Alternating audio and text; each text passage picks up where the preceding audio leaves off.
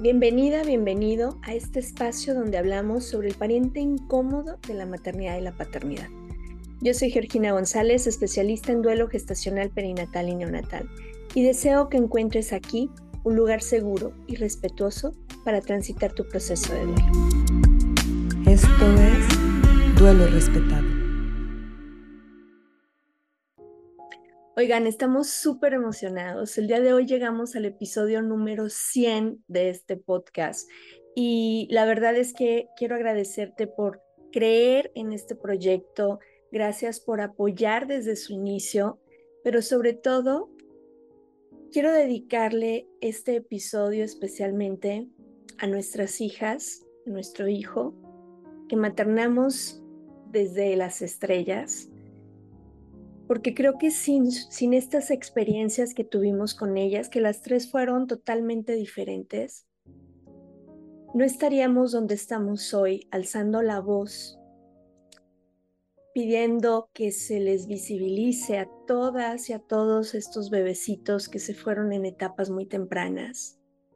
Y tampoco estaríamos buscando que quienes están en este camino de su noche oscura del alma puedan transitarlo con respeto, que puedan tener un trato digno y que puedan iniciar un camino donde no se sientan tan solas y tan solos y con tanta incomprensión. Hoy es un episodio muy especial y va con mucho cariño para nuestros hijos, Montserrat, Iñaki y Luna. Y bueno, siendo un episodio tan especial, definitivamente no podía compartirlo con nadie más con Antonio, mi compañero de vida, papá de mis hijos, mi esposo, mi compañero de aventuras, eh, mi socio, todo, todo. Eh, eh, para mí es un honor poder estar el día de hoy compartiendo micrófonos con él. Muchos de ustedes ya le conocen, ha estado en, en, algunos episodios, tanto contando su experiencia, en nuestro caso como pareja, como en los episodios con diferentes, los diferentes episodios que hemos tenido con papás. Y se los vuelvo a presentar rapidísimo para quienes aún no le conocen. Él es Antonio Soto. Él es médico, cuenta con una especialidad en medicina ortomolecular y es creador del sistema de alimentación funcional adaptativa y regulativa. Cuenta con más de 20 años de experiencia brindando acompañamiento a familias en busca de un embarazo, de un parto saludable y de un posparto con todas las condiciones óptimas para poder disfrutarlo. Y bueno, para mí un honor que estés aquí, Jani. Gracias por acompañarnos. Gracias por invitarme. Y, bueno, siempre ha sido eh, una, una, parte que, que, quienes están de pronto muy involucrados con bioalquimia, quienes nos siguen en Bioalquimia México, de muchos años ya, eh, hemos hablado y nos enfocamos mucho en, en diferentes áreas. Y una de las áreas que hemos compartido, no solamente en lo profesional, sino en la experiencia de nuestro camino, es el tema de la fertilidad. La fertilidad lamentablemente es una situación que está yendo a la alza y que se le está dando poca importancia a nivel de políticas públicas en tema de salud. Cuando nuestros papás eh, estaban en esta edad reproductiva, pues realmente eran muy pocas las, las, parejas que tenían algún tema o algún asunto relacionado con la procreación. Eran rarísimas las clínicas de fertilidad o los tratamientos de fertilidad. Había, pero no era algo común, ¿sí? En la actualidad, cada vez son más personas las que llegan a nuestras consultas, ya sea por cuestiones de duelo o por cuestiones de acompañamiento en un estilo de vida diferente, quienes están llegando y cada vez son más jóvenes. Esto nos hace parar las orejas y decir qué está pasando. Y definitivamente es un cúmulo de muchas circunstancias, el estilo de vida, el ritmo, el ritmo de vida que llevamos acelerados, la, contaminación, eh, factores emocionales, factores sistémicos, pero yo lo que he visto con, con el trabajo que haces tú, Jani, es, es, es un trabajo integrativo donde miras a la pareja, miras al sistema, pero también está esta parte donde haces consciente a las personas de las opciones en tema de alimentación, en tema de estilo de vida, que pudieran estar afectando el tema de salud reproductiva. Y entonces en el episodio de hoy estaremos hablando sobre este tema que es súper importante. Y bueno, yo conozco cómo ha sido tu, tu camino, cómo ha sido tu, tu trayectoria, lo he vivido. Eh, aquí en casa, bueno, somos eh, de pronto teníamos un amigo que llegaba y veía nuestra alacena, ¿no? Porque me decía, es que ustedes son de dientes para afuera. Y cuando llegaba y me decía, no, es que no inventes, sí es cierto, no tienes galletas, no tienes frijoles, no tienes estas cosas. Eh, entonces, eh, tiene mucho que ver con un estilo de vida que yo conozco cómo trabaja, pero que a mí me gustaría que les compartieras. Pues cómo inicias en todo eso, o sea, igual creo que es muy similar a lo que me pasó, no fue porque, oye, este tema está súper interesante, vamos a ver qué pasa, o está de moda, y ahorita está muy de moda, por ejemplo, el tema keto, pero no es keto, o sea, es marketing. Pero bueno, a mí me gustaría que tú les contaras, eh, disculpen que quienes nos están viendo en YouTube, no me muevo mucho porque tenemos el filtro y entonces nos vemos como fantasmas. Sí. Pero aquí estamos. Y a mí me gustaría que tú les compartieras, cómo inicias en este proceso de, de, acompañamiento a las parejas o incluso de manera individual, quien, te, quien ha llegado contigo y te dice, bueno, no tengo una pareja como tal, pero sí quiero tener un hijo, entonces eh, quiero someterme a un tratamiento, pero quiero estar en óptimas condiciones. Ok, pues lo primero que yo he mencionado es que pues no es un tratamiento, ¿no? No es este, vas a comer como yo te diga por 90 días y va a pegar un chiquillo, ¿no? Eh, todo esto empieza desde que yo estoy niño. Ah, yo siempre quería estar sano porque yo era un niño muy enfermizo. Y mucho antes de que me interesara la salud, a mí me interesaba la mía. Entonces yo hice muchos cambios de alimentación experimental desde los 12, 13 años, ya cuando uno ya puede salir a comprarse sus golosinas a la tienda, este, lo que ahora serían los Oxos, antes no había, eh, pues yo veía que cuando comía ciertas cosas a mí me afectaba o digestiva o neurológicamente.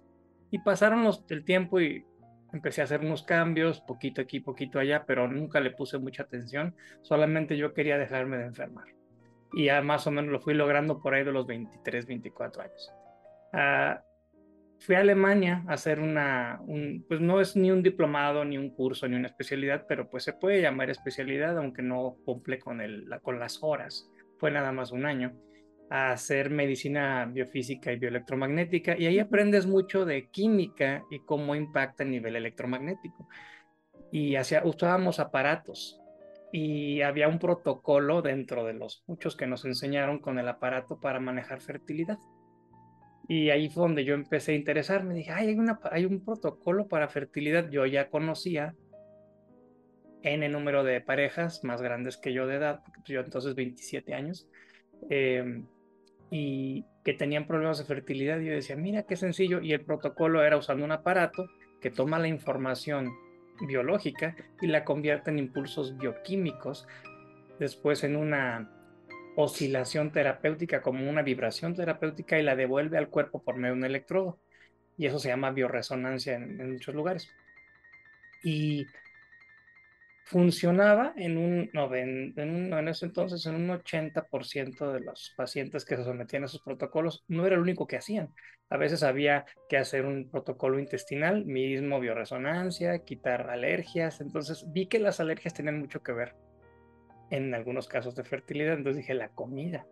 Yo ya había estudiado alimentación, ya había estudiado medicina, he estudiado eh, la parte funcional, porque está lo que te enseñan de nutrición y después está la parte funcional, que no tiene casi nada que ver. Y en bioresonancia en, Alemania, los polacos desarrollaron dos protocolos, uno para desintoxicar pacientes que fumaban, para desintoxicarlos del cigarro, y al mismo tiempo el protocolo de fertilidad, que incluía tomar eh, secreción vaginal de la, de la paciente, de la, de la futura mamá, y tratar en un hisopo la información como una oscilación terapéutica, dándole la terapia a ella, después el, eh, la secreción seminal de su marido, revisar tanto si había una reacción alérgica que a veces sí sucede que hay una reacción alérgica al semen de tu marido, no te puedes embarazar porque entonces hay una respuesta inmunológica que ataca al bebé y eso se da en personas que ya traen reacciones alérgicas y, y sus funciones inmunológicas comprometidas. Uh, eso del lado médico, del lado bioelectromagnético. Eh, el cuerpo reacciona más electromagnéticamente que alérgicamente a muchas cosas. Y eso incluye las toxinas que vienen en algunos vegetales naturales de los vegetales, cosas con las que los vegetales se protegen para que no se los coman los animales silvestres. Entonces, em, fue algo, una curva de aprendizaje primero en cuanto a nivel técnico de aparato, aparatología, y después em, toda la parte, eh, integrar la parte bioquímica de alimentación. Yo no pensaba dedicarme a eso porque mi área era más, más amplia. Eh, a mí me tocaban muchas personas con toxicidad y con hipotiroidismo. Entonces, por ahí estaba yo viendo que había una alza también y problemas de tipo renal. Eh, y como el sistema de bioresonancia en Alemania es muy común para tratar alergias, eczemas, psoriasis, todo lo que tiene que ver con algo causado por alimentos que ya se, saben, ya se sabía ya que así es, pues hacíamos trabajo con alimentos, siempre era trabajar con alimentos, eh, de polarizar los alimentos que causaban problemas con el aparato, con muestras, y darle al paciente 90 días de, sabes que no comas esto, no comas esto, no comas esto, no comas esto, y come más de esto. No me gusta, haz el intento, ¿no? Éramos muy, muy permisivos en ese entonces, estoy hablando del 2001 muy permisivos, pues hace el intento, ¿no? De comer estos alimentos que sabíamos que mejoraban al organismo. Y después de un tiempo, eh, me llega una señora en, en, San Diego, California, me llega una señora ya de 40 años, ella es de eh, ascendencia europea, con un esposo de ascendencia mexicana. Y tenían 12 años de casados, ella ya tenía 39, 40 años, si mal no recuerdo, y no tenía hijos y ella venía porque tenía alergias severas. Vino sola la primera vez. La atendí. Y sabes que entre tus alergias está algo que está saliendo de tu, de tu aire acondicionado. Eh, te voy a ver en 15 días. Pones una cinta adhesiva transparente en el aire acondicionado de tu oficina donde sale el aire que tú respiras. La metes en una bolsa para sándwich y me la traes en la siguiente sesión y al hacer pruebas con bioelectro, con electroacupuntura, vi que todo lo que eran sus meridianos de riñón y vejiga, que están asociados a fertilidad, estaban por las, hacia tope de estresados por esta situación. Entonces dije, pues ella tiene mucho tiempo con esto, porque estaba esto a tope. Y secundario a eso eran tres alimentos. Tres alimentos que pues ni deberían de existir en la dieta humana, pero todo el mundo los comemos. Entonces le dije, ¿sabes qué? Te voy a quitar esos tres, porque sobre todo uno de estos está altísimo, lo traes así como que te lo comes y reaccionas a lo que sea. Bueno, está bien. Le dije, oye, ¿cuántos años tienes de casa? 12. ¿Y no tienes hijos? No, no hemos podido tener. Y se me ocurre decirle, la siguiente sesión, dile a Greg, tu esposo, que venga contigo ya vino, pues él no sabía qué era, pero era él, a diferencia de, de, muchos esposos que me han tocado en, sesiones, él estaba al 100 de lo que tú quieras hacer conmigo. ¿sí? Entonces le di un frasquito y le dije, ¿te vas al baño, por favor? Y ya sabes qué hacer. Ahí viene de regreso, me entrega la muestrita. Este, le dije, esto no es de laboratorio, le dije, esto es bioresonancia, esto es electromagnetismo. Entonces hago una prueba y resulta que no porque fuera su esposo, sino porque ya era ella tendencia tendiente a alergias, tenía alergia también a la secreción de su esposo. En, el, en la investigación de, de, o en el buscar de su, de su cuerpo, encontramos que ya había tenido dos pérdidas gestacionales, pero no se dio no cuenta. se dio cuenta, ¿Sí? ¿Sí? o sea que el cuerpo dijo ataque, ataque y basta. Sí, sí, sí, sí. Y este, estamos bajo ataque, ¿no? Y sí dice dos, le dije, ¿alguna vez has tenido de esas como que se te va la regla por tres, cuatro meses y luego de repente tienes un sangrado profuso? Y me dice, sí, dos veces. Y saqué una ampolletita que se llama Basic Life, Vida Básica, que es con la que revisamos cuando quedan lo que tú llamas microquimerismos. Y salió positivo. O sea que ya había vida de ella y de su marido en su cuerpo circular. ¿sí? Entonces le, dice, le dije, sí, mira, esta es una ampolleta alemana nueva que puse aquí en el aparato y me salió positivo ahorita que te revisé. Y saliste positiva con, también con, con kinesiología. Entonces vamos a dejarlo que ya, ya hubo una vida ahí por lo menos. Y le cambié, la, le cambié la alimentación, hice el protocolo con su marido, le, la traté como la traté como con alergia a la secreción de su marido. Les dije, nada más 21 días, por favor, nada de... De cohabitar. Nada de ser felices juntos. este, de noche, ni de día, ni, de mañana muy temprano. Sí, platicarás conmigo, dice la canción. Eh, y, y pues dijeron, bueno, bueno, o sea, en el caso de ellos, que era una pareja que ahorita debe andar en los 60, este, con dos niños, y ellos, este, no tenían problemas de, de libido. O sea, ellos sí decían, no, dos, tres veces por semana, sin problema. Y yo, nice, eso se requiere, tener libido. El, el libido es bueno, también habla del nivel hormonal, ¿no? O sea, que tus hormonas también están. Sí, en, ese sentido, en ese sentido, Greg estaba sanísimo, o sea, no le hacía falta en ese sentido nada, pero él dijo, yo hago lo mismo que mi señora. Dije, ay, este, me lo mandaron traer, dije, es un paciente varón perfecto de fertilidad, porque luego, no, la que está enferma es ella.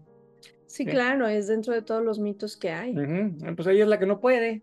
no, pues no, es que ella es el recipiente, pero pues ¿dónde está el, el panadero, ¿verdad? Que, que, que está cocinando el panadero. Y él dice, lo que tú nos digas hacemos, pues les quité ya, ¿no? Harinas, la, la, la, un montón de cosas. Y les dije, comen estos y estos, y ay, la vamos a armar. Le digo, un, dos, tres, cuatro, cinco alimentos que les dije, con eso la armamos. Este, y toman el sol, sí, tenemos mucho jardín. Total que ya vio resonancia, dieta, adiós. Le dije, bueno, pues ya ahorita te veo en un mes. Ya regresó al mes ya no, se, ya no tenía alergias en el, en el aire, con el aire acondicionado. Sí. Ya no tenía, en la noche le daba rinitis alérgica y se ponía muy mal. Sí. Ah, entonces ya le dije, pues sabes qué, este, temporalmente te voy a dar de alta 90 días. O sea, ya no tienes alergias, que es a lo que venías. Adiós. Ya no te da lo de la noche tampoco, ni en el trabajo, ni en tu casa. Entonces ya estamos bien. Vente en 90 días. No regresó ya conmigo en 90 días me dice esto, le mandé un recordatorio, hola, ¿cómo estás? Estoy muy bien.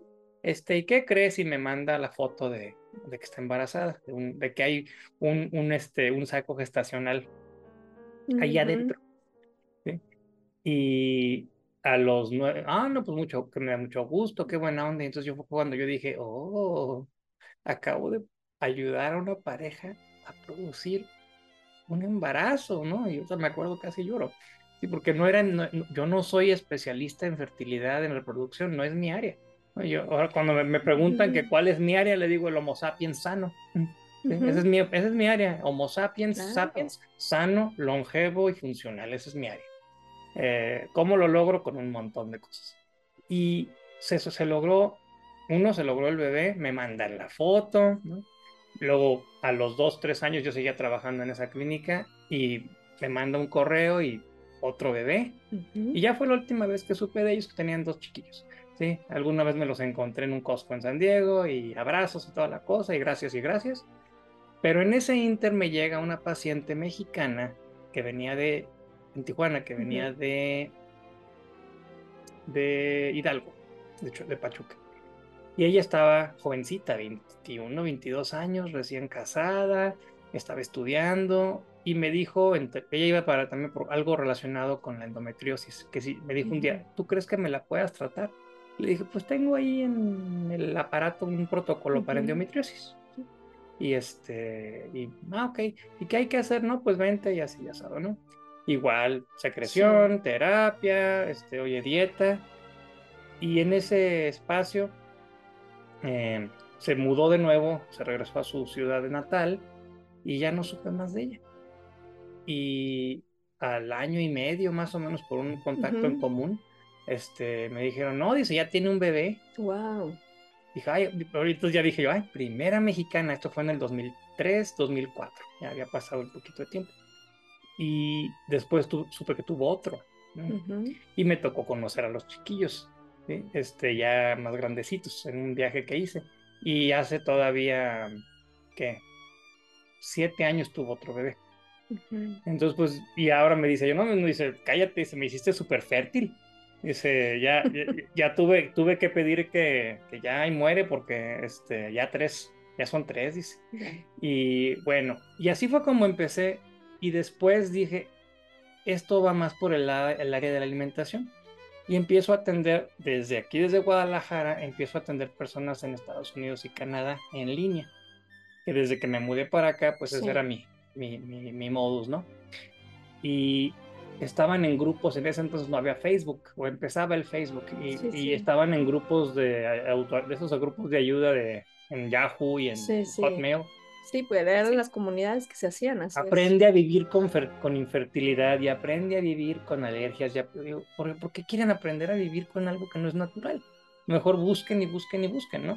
Y era un grupo de apoyo nada más de, hoy pues hoy me van a hacer mi novena IVF, o sea, in vitro. Sí. Y pues era mucho de todas, échale ganas y aquí te apoyamos y una oración del grupo. Y... Pero nadie decía, oye, ¿qué estás comiendo? Claro. Y estas pacientes mías americanas y canadienses estaban en el grupo me decían, me decían, Doc, es horrible, dice, yo tengo 32 años y la otra tenía como 33, 34.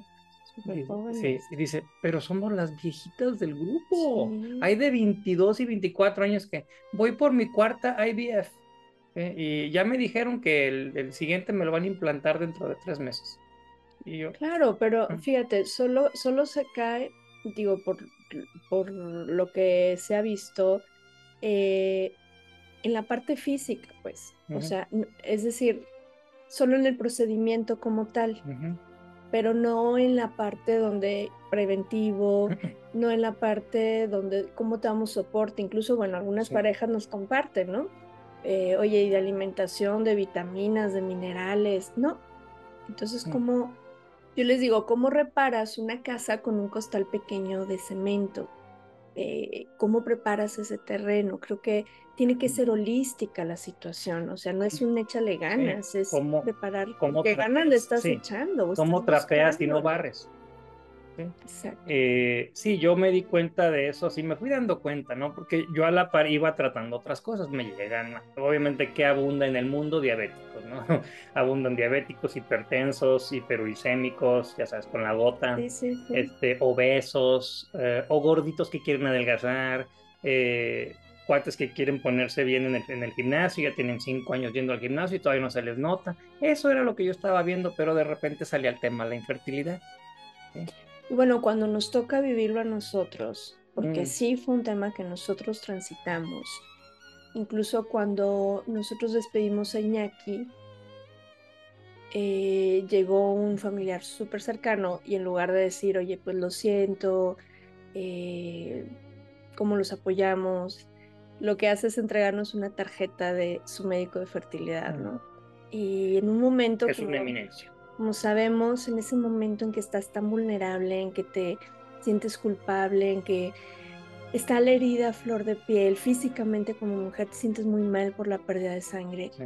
que te digan eso es, es un golpe muy bajo, ¿sí?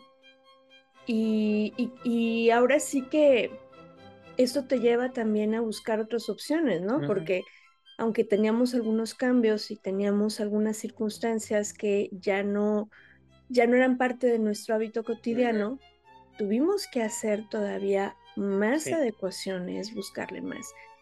Y bueno, tan es así que tenemos la fortuna de maternar y paternar también dos niños aquí Ujú. en la vida. Sí. En ese, en ese tenor, quiero mencionar que no podemos ser vistos los seres humanos bajo el, como en, usando los templetes físicos de eh, Sofía Loren y Sean Connery. ¿Sí? ¿Por qué los uso a ellos? Bueno, porque son personas que noventearon, ochentearon, noventearon, Claro. se mantuvieron sanos Oye, nuestra audiencia joven puede ponerla en Google para Sí. que sepan quiénes son, porque Sí, creo sí. que muchos no van a ubicar. Sí. Sean Connery fue el primer este, agente 007 y es un señor que siempre estuvo bien fuerte Sí, sí, sí. y, y murió de 90 años enterito como mi papá. Así de que Ujú. dijo, creo que ya, ya las di y ahí pegó. Y So- Sofía Loren con PH es una actriz italiana que siempre estuvo muy guapa, que siempre se mantuvo en, forma. ¿Y por qué los uso de templete? Bueno, Porque tú vas a decir, ay, mi papá y mi mamá este, fumaban, tomaban Coca-Cola, comían pan bimbo y, nos y tuvieron nueve hijos. Tus papás tenían resistencia. Venían de, o venían de otra formación o les dieron alimentos en los primeros siete años de vida que les, que les facilitaron. Claro, no había tanto tema hormonal en la alimentación, no había tanto fertilizante en los vegetales, ni... no había colorantes, eh, tanta Colorantes, saborizantes artificiales. Era, impresionante. como dice el doctor Robert Lustig, era real food, era comida de verdad. Mm. Real food, o sea, comida de verdad. A mí me tocó algo de real food todavía de niño. Eh, a veces no me gustaba, pero mis padres decían que era, era lo bueno y pues me lo comí. Y entonces con ese templete a veces juzgamos el resto de la población, ¿no? Es como, como cuando en estadísticas se basan en las comunidades marginadas. En las comunidades marginadas ocurre tal, tal, tal cosa. Sí, pero pues yo vivo en esta zona de la ciudad, yo no soy comunidad marginada. ¿sí? A mí, a mí, a mí ¿Qué me puede pasar? ¿Por qué no estudias a los que vivimos de este lado de la ciudad o de este lado del mundo, de este lado del planeta? Porque no hay una, no hay una fórmula así general para todos, que era lo que yo siempre estaba buscando, un protocolo que funcionara. ¿no? Y mi formación es naturopática, yo soy naturopata, naturopata, entonces mirada de ingeniero, tienes que lograr que funcione, si no funciona te vuelves loco aquí adentro y empiezas a generar otras ideas y otra experimentación. Y así es lo que hemos estado haciendo. Cada persona va a requerir diferentes cosas. Y aquí hay alguien que pueda tener una alergia. Eh, hay quien te dice, ay, poco veneno no mata. Mm. Eh, en mi caso, yo soy muy reactiva a muchos alimentos. Entonces, quizá para ti tomarte un refresco de cola de medio litro no tenga mayor impacto. para mí es, eh, es, es, tiene un impacto inmediato. ¿sí? Entonces, en esta premisa es importante que podamos comprender que cada necesidad es diferente, que no hay un, insisto, como en el proceso de duelo, no tenemos una receta para decirte paso A, paso A, pues paso C. Y dirías, es genético, pues hay algo en los genes, pero no es eh, determinante. Y es que tan es así que ya empiezan, ¿no? Todas las investigaciones en tema de epigenética, donde se, se ve como pues todo lo que hay alrededor de y dejamos entonces de asentir que es genético y que es determinante. Todos nosotros fuimos embriones, fuimos fetos, estuvimos dentro del vientre de nuestra madre y durante ese tiempo ocurrieron cosas en el, en el entorno del embarazo, no nada más internamente en la placenta, en el cuerpo de tu madre, también afuera. ¿sí? Y estos eventos impactan qué parte de los genes se van a hacer vulnerables y solo son vulnerables, no son descompuestos. Ya vienen en tu sistema familiar, ya vienen a nivel, a nivel ancestral. Y en el momento de la gestación, de, gestación a parto, eh, vas a sufrir algunos efectos epigenéticos, tanto de resistencia como de debilidad. Y eso va a determinar qué tipo de cosas te van a hacer daño y dónde te van a pegar, dónde te van a afectar, ¿no? Ah, en mi familia es muy común que todo nos pegue a nivel neurológico, por ejemplo. Yo, yo me tomo una coquita de esas chiquitas, perdón, una coquita chiquita, ¿sí? y a mí me empieza a doler la cabeza, y si no me duele la cabeza, por lo menos se me nubla la mente. Ya no, me preguntan cosas y me tardo en contestar porque tengo que aterrizar información. Entonces yo ya sé que a mí el azúcar y algunas, algunos otros carbohidratos, mejor no. Y ahí es donde empezamos, empecé a ver yo yo necesitaba tener un, una, un historial del paciente, pero hacía preguntas como las que hacen los veterinarios. ¿Qué comiste ayer, Lupita? a ver, y Jorge, ¿tú qué comiste ayer? ¿Qué acostumbran comer en su casa? Eh, ¿Vive tu mamá? No. ¿De qué murió tu mami? Ah, ah cáncer de matriz, ok. ¿Y, ¿Y, tú, Jorge, vive tu mami? Sí. Ah, no, tampoco. ¿De qué murió? Oh, de un ataque al corazón. Ok. Entonces ya voy viendo las incidencias ahí te puedo decir que no es determinante la genética, pero la genética son como las balas en la pistola. La pistola tiene balas, y a lo mejor traes la, traes la pistola en la funda y la traes guardada en, tu persona, pero no, no por eso la vas a sacar y la vas a disparar. Tu estilo de vida es el que jala el gatillo. Todos traemos genes y algunos están muy buenos, te protegen de muchas cosas y otros pues no están tan buenos y reaccionan a lo que comes. Y ahí vienen las enfermedades. Entonces, si tú disparas esa, si tú jalas ese gatillo, si tú tienes ese estilo de vida que impacta tus genes, vas a tener como resultado una enfermedad. ¿Cuál? Pues en este caso, una que va a causar que o no puedas embarazarte o, no, o tu hombre no puedas eh, embarazar a tu mujer, o que en el trayecto eh, tu, tu bebé no tenga los elementos necesarios para llegar a término y el cuerpo en su sabiduría, con su sistema de control de calidad, diga, ¿sabes qué? Yo no le voy a invertir mucho tiempo a esto porque nos estamos desgastando. Un, embarazo toma nutrientes. ¿sí? Un embarazo toma mucho del cuerpo. Es un proceso finalmente y el Cuerpo, el cuerpo es muy sabio. ¿sí? El cuerpo es muy sabio y dice, si esto no viene bien, yo no lo puedo, no, no lo puedo gestionar, ¿no? Y entonces yo antes decía, mira, que pegue el embarazo, pues pegaba el embarazo y perdía el embarazo. Entonces mm, me daba el, el patatús, me daba el telele de enfermedades mexicanas, por cierto. Y me quebraba la cabeza otra vez, ahí va a mi lado ingeniero. Entonces decía yo, no, tengo que hacer que sea eh, preembarazo, o sea, trabajarlos antes de que, sí, preembarazo, tres, seis meses, si se puede, ocho, y luego hasta que el bebé por lo menos cumpla 90 días de nacido. Y con esa visión empecé a trabajar. Y una vez que lo, que lo empecé a, me tardé, pues como no es lo único que hago, y no, o sea, no, no me, como les dije al principio, no me dedico a fertilidad, me están haciendo, pues... Las circunstancias te van llevando hacia eso. Y sobre todo cuando nos pasó a nosotros. Así es, o sea, fue como esta parte donde dices, ¿qué hacemos? Seguido me tocan parejas que vienen a bajar de peso y cuando escuchan ahí platicando, ah, no tienen hijos, no, oh, y no, es que yo ovulo cada ocho meses. Mm. Pues a lo mejor se te quita. ¿A poco tiene que ver? Le digo, pues sí. Sí, claro. Sí, muchas, eh, muchas veces la diabetes, la diabetes, el ovario poliquístico, la endometriosis, Exacto. este, todas estas cositas que hoy están así como que al orden del día y que se vienen impactando. Y realmente no es. Aprende a vivir con tu ovario poliquístico. Estar sano es lo normal.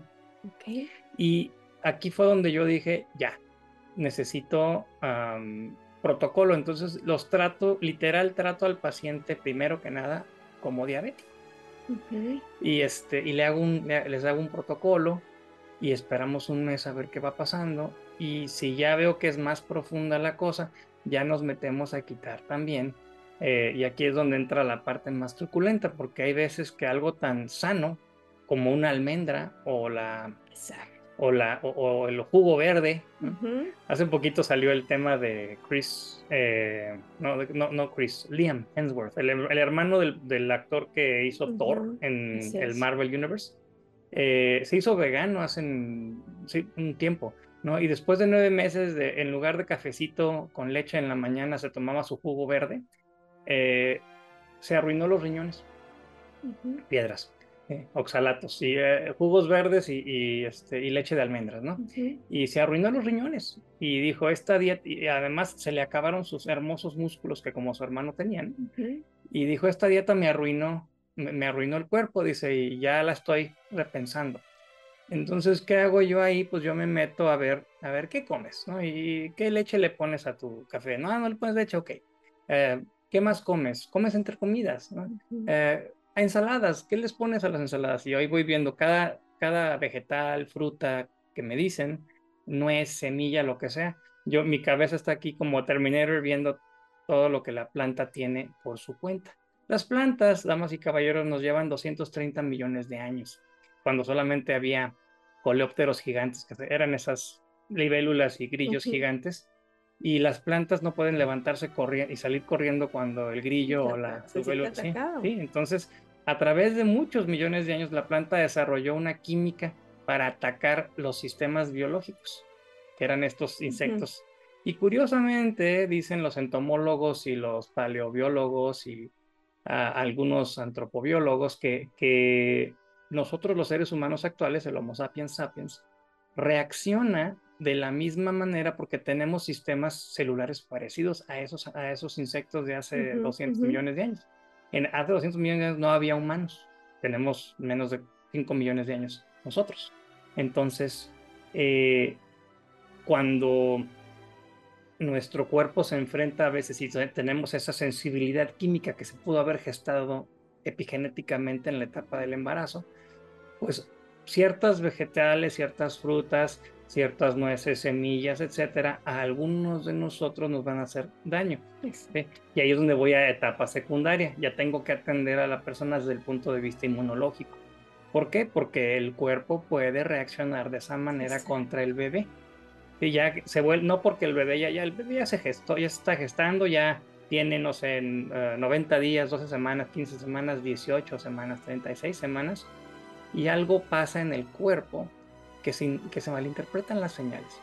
Y el cuerpo se vuelve como loquito, el sistema inmunológico recibiendo, recibiendo tanto embate a través de los alimentos empieza a atacar. Y es donde a veces tenemos esas tragedias que, que ya hemos visto. Y desafortunadamente, eh, pues no dan eh, botánica ni eh, química botánica, nutrición ultra avanzada este, en la carrera, entonces tienes que buscar eso en otros, en otros manuales y en otros... Es, todo lo que veíamos, cómo se normaliza un alimento que a todo mundo beneficia. Y realmente puede beneficiar a unos, pero puede perjudicar a otros. Ese es el punto, o sea, qué cosas me generan a mí una inflamación que a lo mejor no es en el momento, pero sí es eh, a largo plazo y cómo me afecta, ¿no?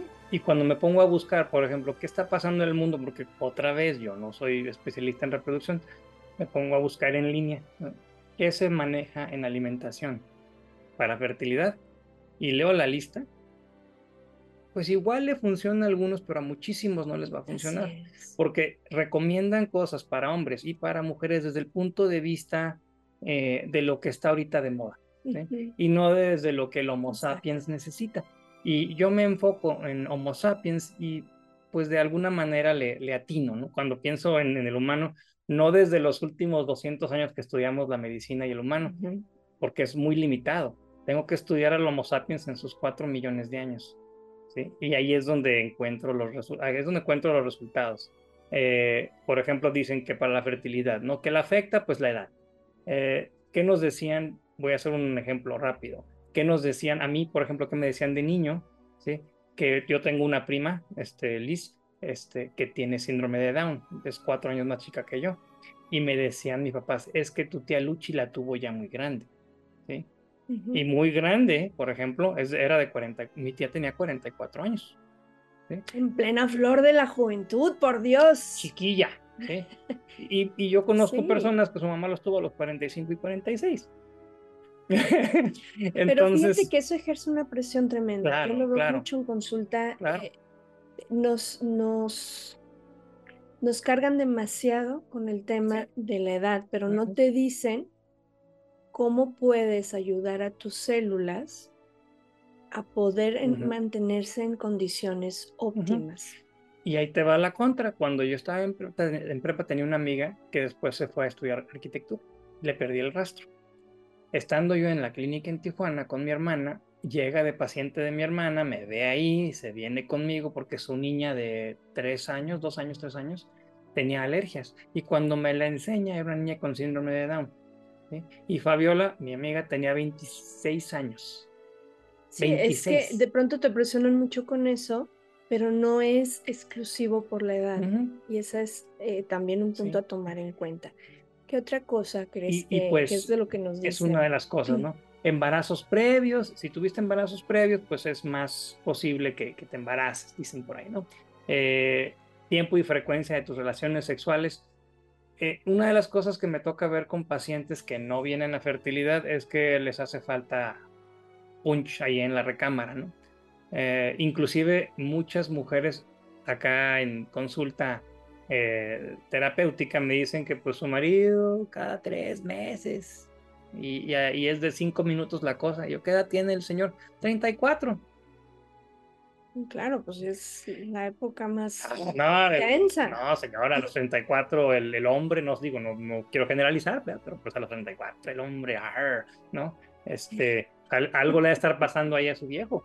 Entonces, pues échamelo para acá y, vamos a ver qué es.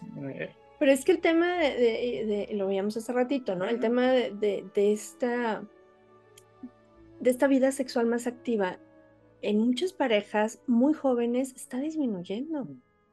Y es como, pues es que estamos viendo Netflix, este, estamos en las, o sea, no hay como esta calentura propia. Está bien que tú y tu pareja se sienten a jugar Bagamon o Monopoly o inclusive juegos de video si les gusta, pero eso no hace chiquillos. Este, por si no sabían.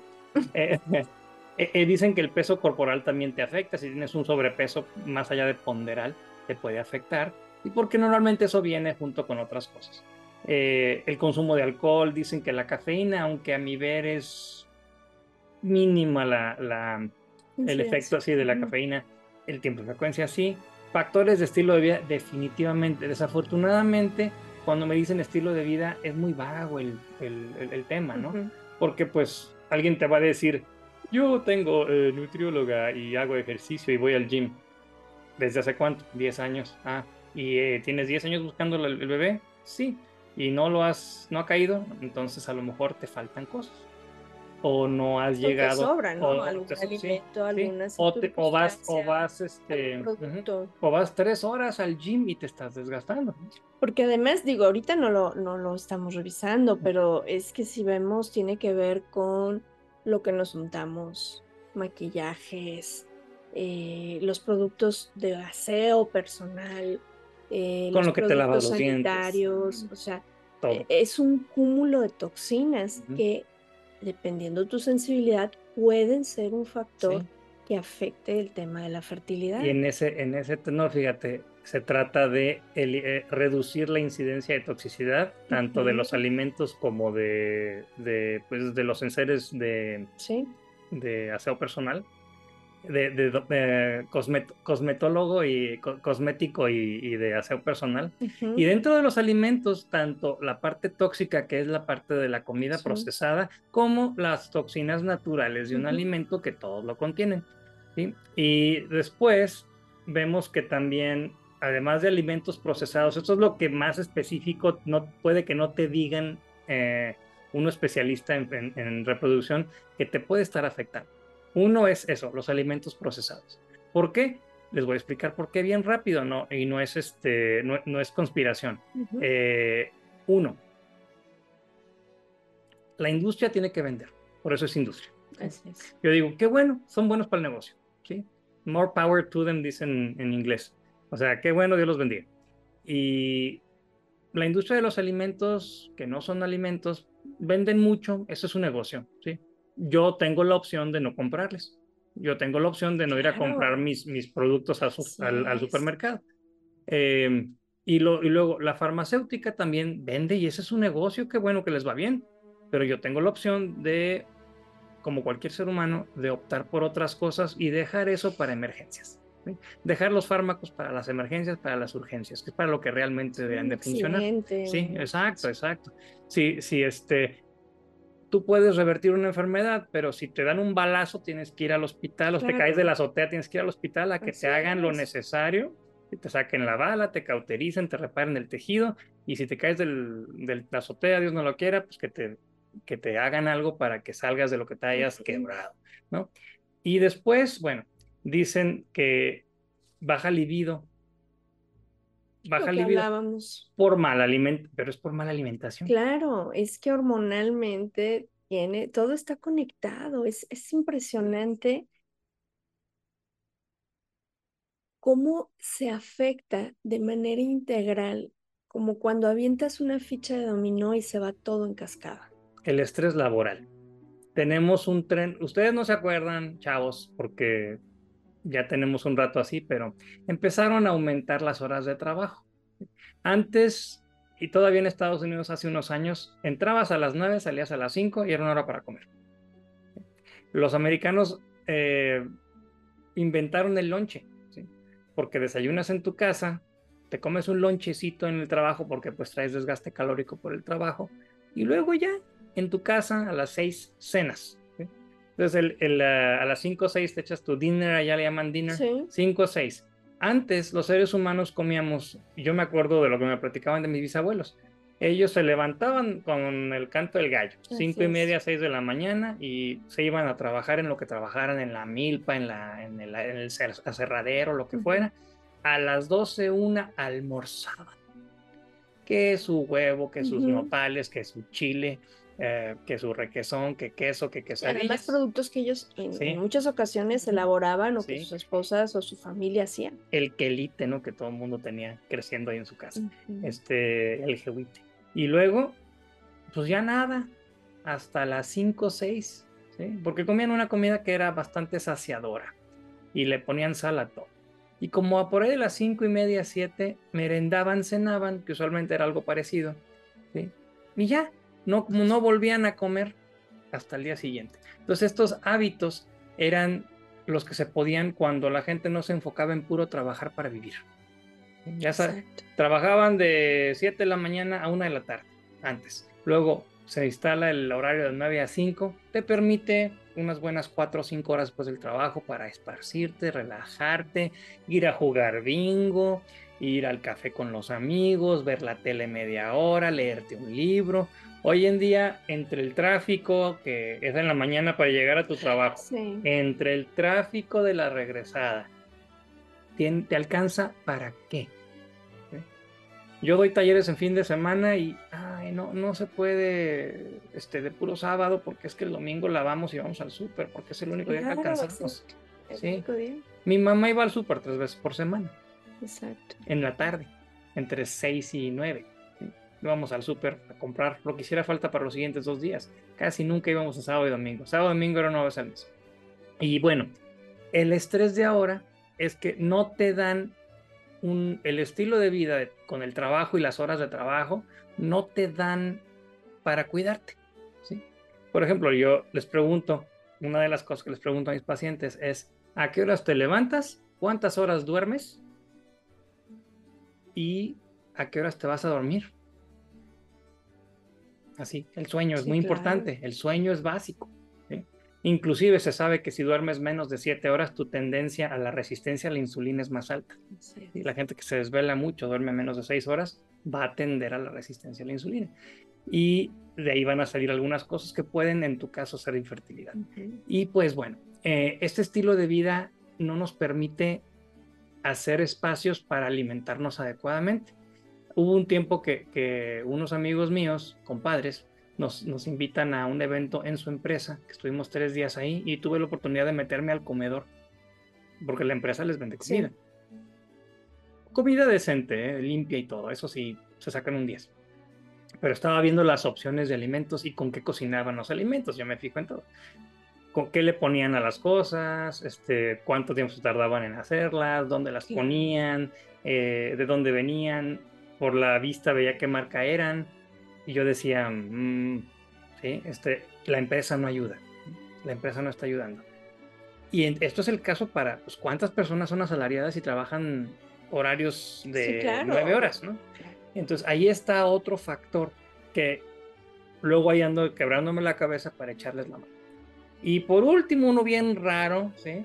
Es cuando tenemos la costumbre de ponerlos, y este no es, este se puede decir que es incidental, pero yo no lo descarto, porque yo manejo varios puntitos en mi trabajo, eh, que no se pongan el celular en el área pélvica.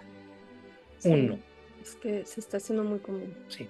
El otro día vi una, una, pariente que traía dos celulares, el de ella y el de su marido, en las bolsas de los jeans mira, dándole en la torre a los dos ovarios, qué bonito. Claro, los está irradiando. Y el señor se sienta en el baño a revisar su correo con la laptop en el regazo.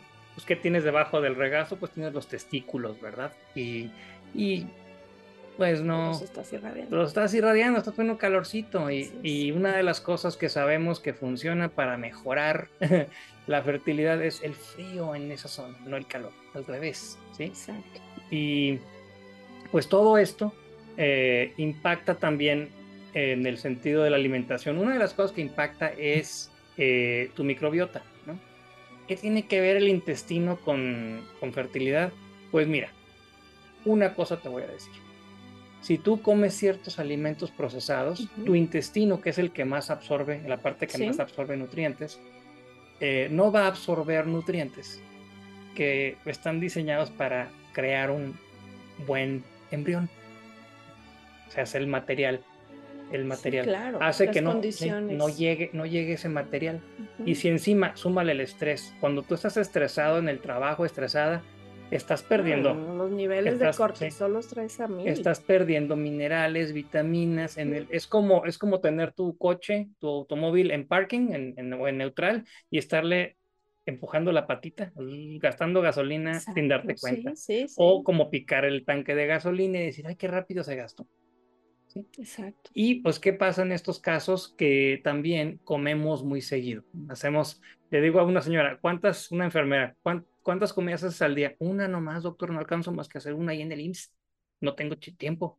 Digo, ¿cómo, ¿cómo aguantas con una sola comida al día y luego con esos ingredientes que comes? Ah, no, bueno, es que me doy mis vueltas ahí al lounge de las enfermeras, esto es en Arizona.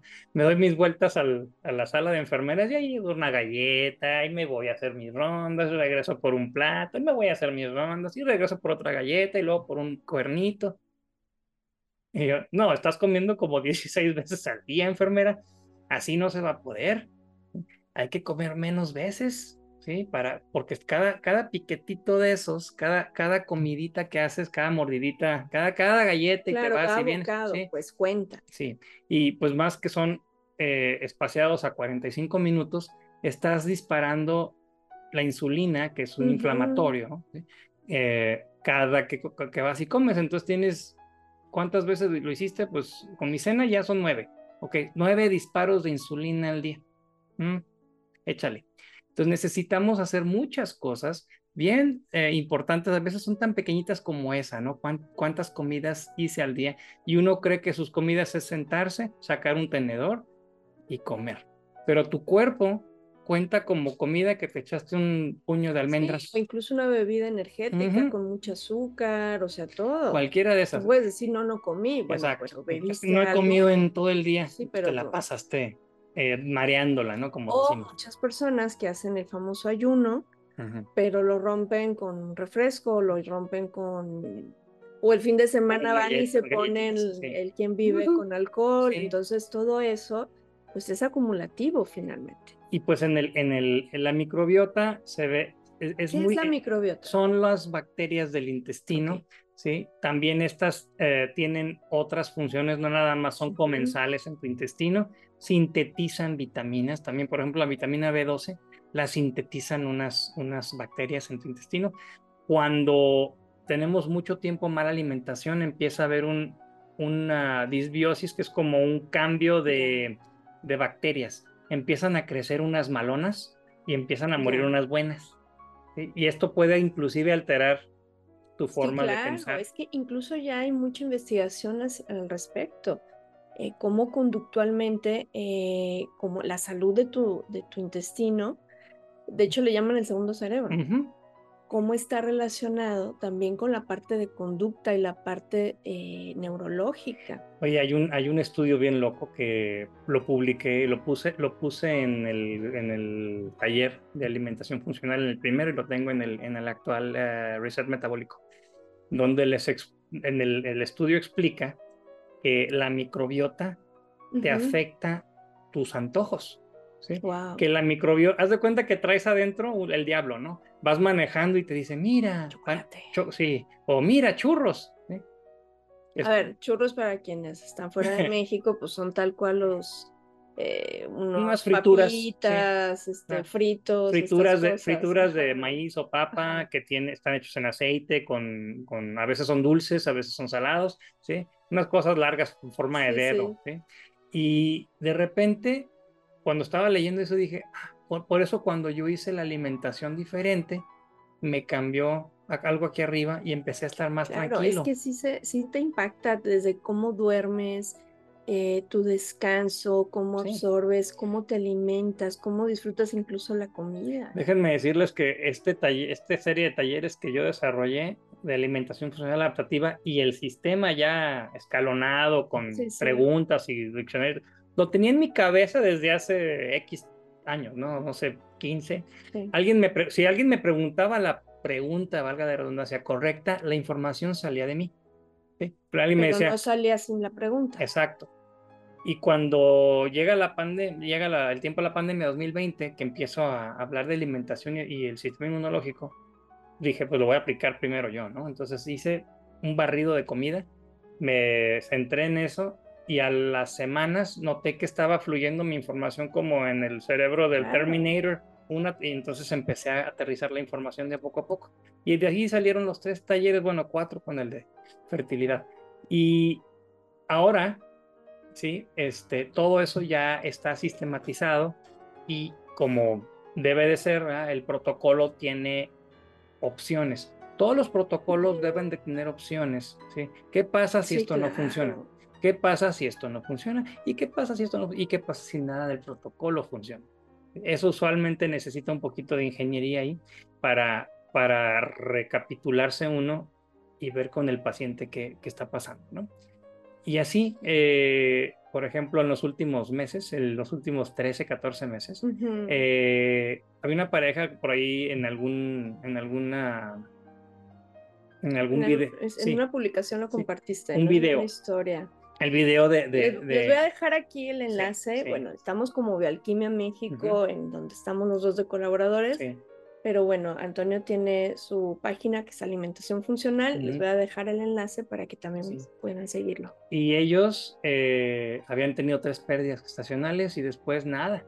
Parecido a nosotros. Sí, y, y estuvo muy curioso porque ya con, ya habiendo yo pues ajustado el sistema, le dije a los chicos, ¿no? Le dije, primero que nada, nada de que la señora nomás y tú no. O los dos, o yo no digo nada o yo no los atiendo. Sí, no, bueno, es que ese es un proceso de dos. Y los dos se pusieron y pues ahorita tienen un bebé de, ¿qué? Cinco meses ya.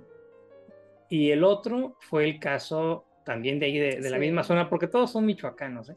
Eh, hasta ahorita, estos últimos tres.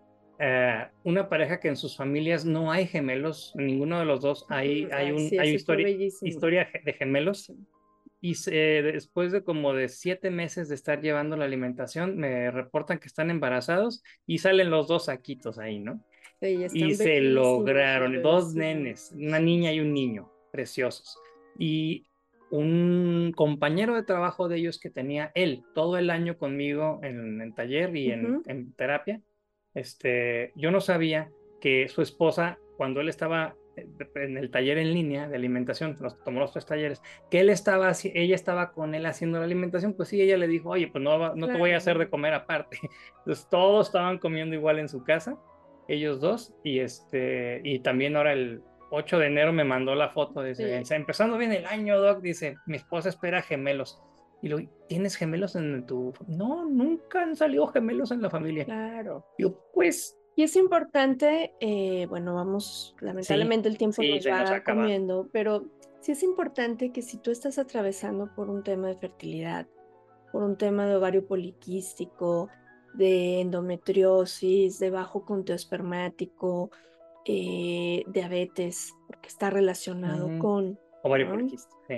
Entonces, que, que sí puedas buscar opciones alternativas, que no es solamente eh, si no hay un cambio de alimentación, si tú no te sientes cómoda, si dices, oye, si estoy haciendo, vamos a suponer, una dieta keto que está ahorita como muy de moda, eh, una dieta keto donde les dan refrescos de dieta, no es mm. dieta keto, ¿sí?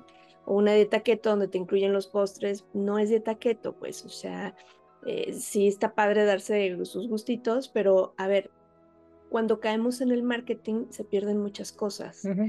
Entonces, que, busques opciones, que, puedas ver otras realidades, qué está pasando para el ojo, ve a tus amistades, ve a quienes están cerca de ti, porque estamos teniendo estas circunstancias, este grupo de amigos, qué tenemos en común, qué está cambiando, de qué nos estamos alimentando, cómo estamos llevando nuestro estilo de vida. De pronto eh, nos desconectamos de nosotros y acuérdense algo que les comparto mucho en el proceso de duelo y en general el cuerpo es muy chismoso.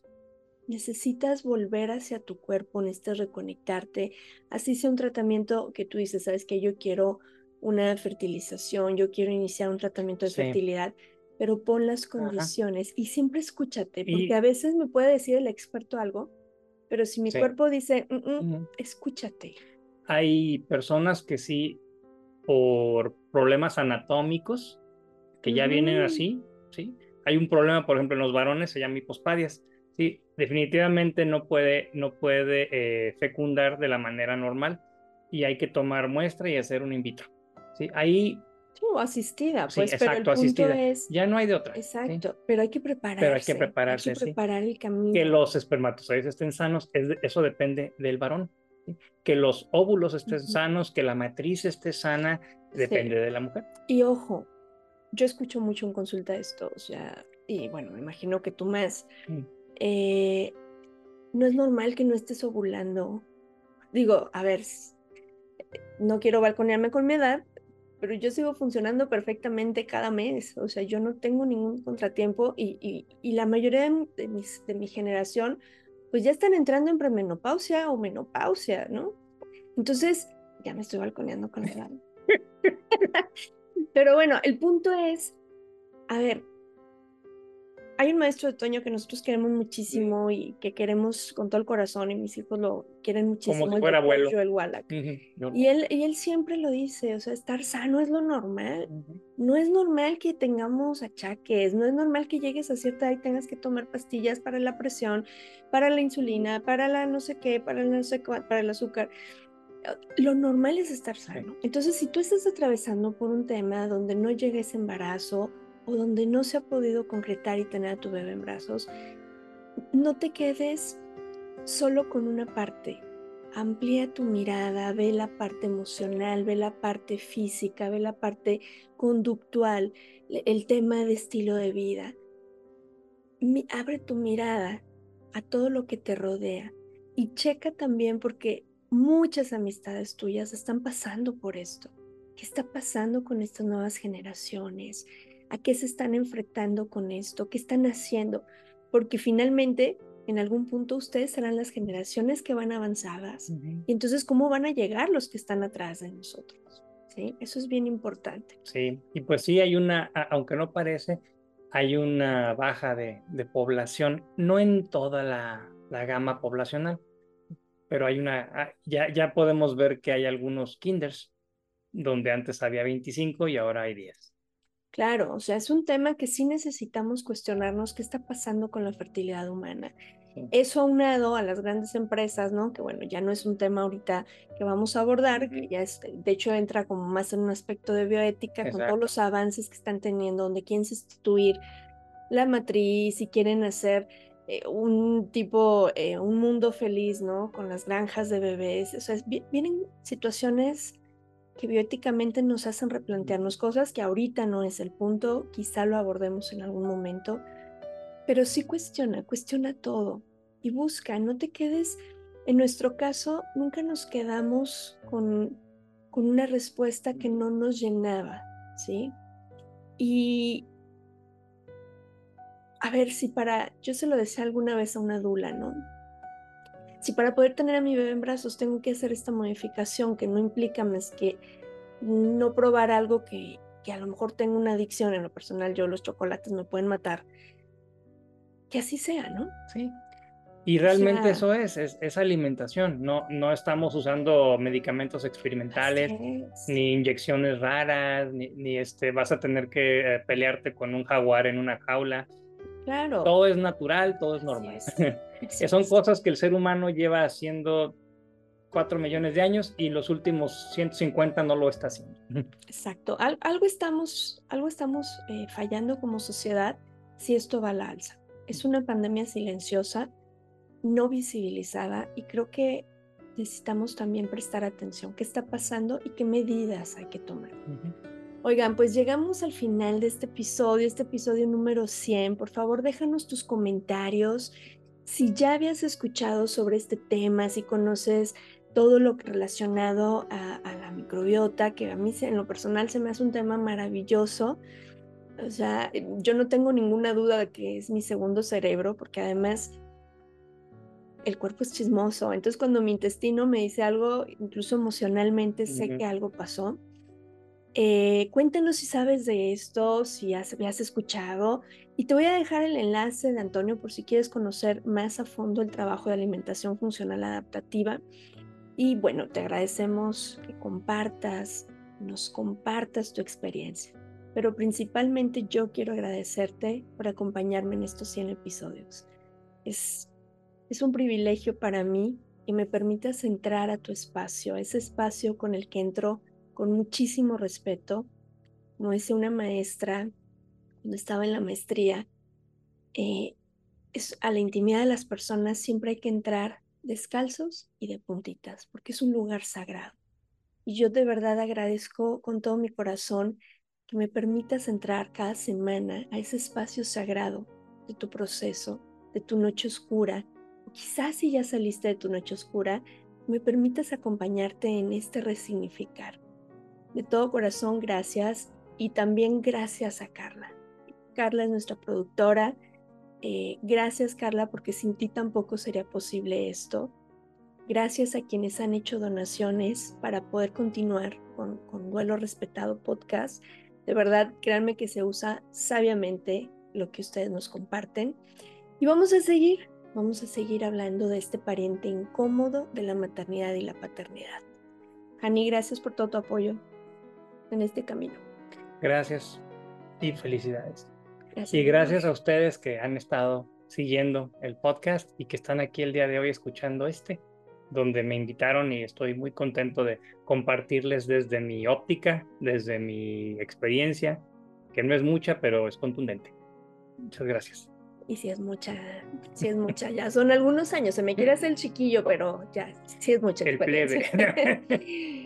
Gracias, que tengas una hermosa semana. Me despido. Soy Georgina González, especialista en duelo gestacional, perinatal y neonatal. Y deseo que todas y todos podamos tener un duelo respetado. Hasta la próxima.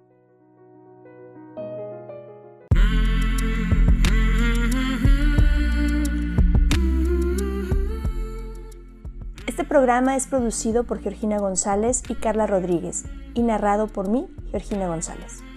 Recuerda seguirnos en redes sociales como Duelo Respetado.